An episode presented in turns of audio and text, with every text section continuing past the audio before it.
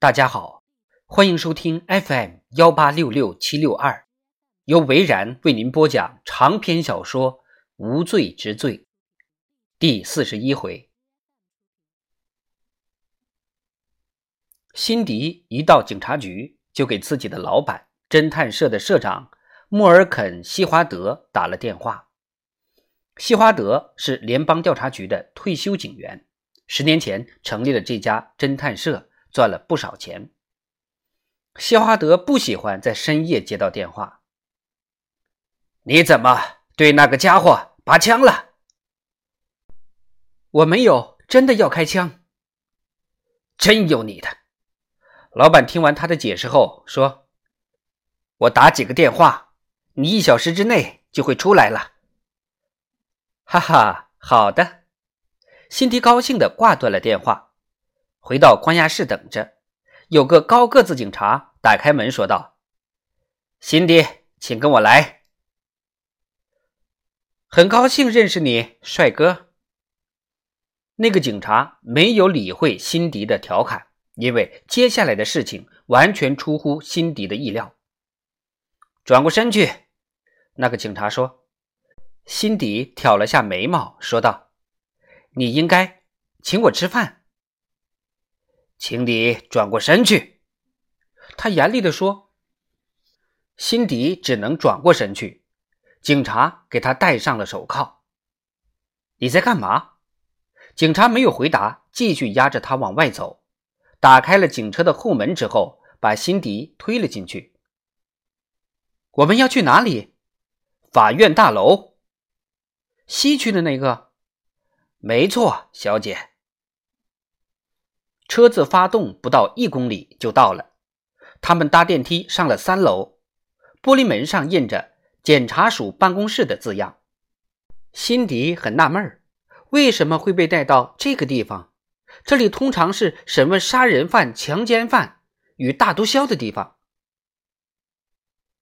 这里，警察带着他穿过审讯室，走到一个双面门前，停下了脚步。辛迪往一个小小的密闭空间窥视着。侦讯室。那个警察没有说话，只是把门打开，然后让辛迪进去。时间一分一秒过去了，辛迪很无奈的等着，也不知道等了多久，因为他的手表已经被没收了。这里没有电视机，墙角处有一部摄影机。对方可以从监视室看到里面的各个角度，有张纸贴得很奇特。辛迪知道那是刑事责任书。如果你招供了，摄影机会拍下你签字的样子。终于，门被打开了，一个小个子女人走了进来，看样子是便衣警察。她身材娇小，体重也就一百斤左右。她汗流浃背。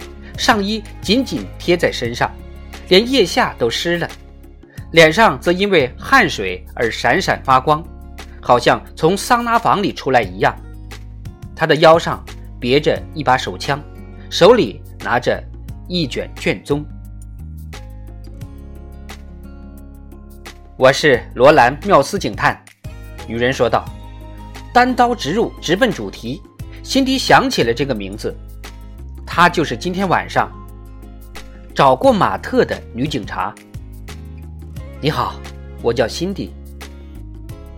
我想问你几个问题。罗兰说：“非常抱歉，我不能回答。为什么？我是私家侦探。那你的委托人是？我不用回答你的问题。雇佣私家侦探没有特权。”我懂法律，那又怎么样？所以我决定暂时不回答任何问题。罗兰把卷宗丢在桌子上，档案还没有完全打开。你真的要拒绝跟警方合作？不是这样的，那就回答我的问题：你的委托人是谁？辛迪靠回椅背，把腿伸直。脚踝交叉，你是掉进了水池还是怎么了？他对着满脸大汗的罗兰说道：“哦，我明白了。你看我一身狼狈，想取笑我，算你狠。要我给你拿支笔，好记下更多的建议吗？”免了。辛迪看着摄像头说：“有这个就够了。”还没有开呢。真的吗？如果要录像，我就会要你签招供书的。有人在监视室吗？罗兰耸了耸肩膀，不理会他的问题。你难道不关心马特的伤势吗？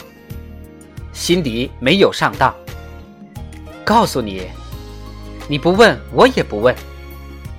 我可不这么想。听着，罗兰警官，往下说。这有什么大不了的？不就是打个架吗？旅馆里一个星期会发生三次，是没什么。但是你紧张的拔枪。我只是不想让事态继续扩大。你怎么知道的？什么？五楼的打架？你在外面的车里，怎么会知道里面打架了？我想，就谈到这里吧。不行，还没有结束呢。